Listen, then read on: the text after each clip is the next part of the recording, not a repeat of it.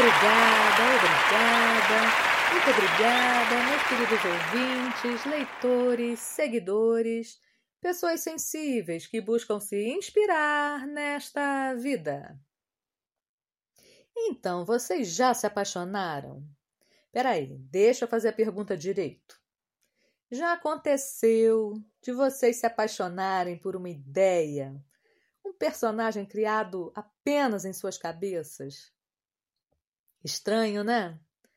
Talvez esse tipo de paixonite seja próprio da adolescência, quando a gente quer porque quer viver uma grande paixão. E aconteceu comigo. Eu era adolescente, claro, né? Mas aconteceu.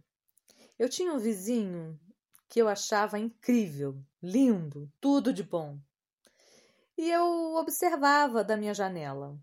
Sabia mais ou menos a hora dele chegar, a hora dele sair. Às vezes até dava um jeito de passar em frente à sua casa para ver se a gente se esbarrava.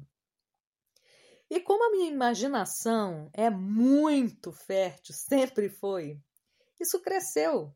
A ideia que eu fazia dele, como eu queria que ele fosse comigo, isso cresceu e de repente ah, eu estava apaixonada. Uma loucura! É loucura sim.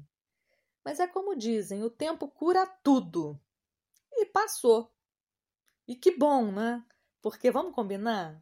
Gente, como você se apaixona por alguém que você nem conhece, não sabe o, que pensa, como se comporta. Nossa, é loucura mesmo. Mas muito tempo depois, me lembrando dessa insensatez total, nasceu a poesia que eu trago aqui hoje para vocês. Preparados? Mostra.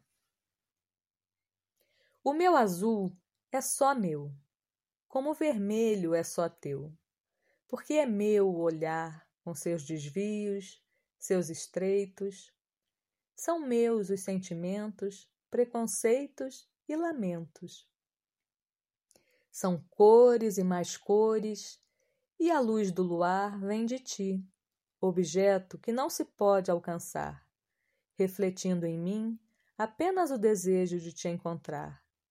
Mas somos como quadros na mesma parede, pinturas diferentes que não podem se tocar.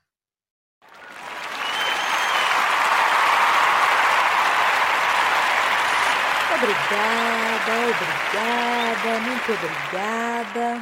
Bom, eu espero que vocês tenham gostado. Por hoje é só e nos falamos em breve no próximo podcast do Lu Artístico.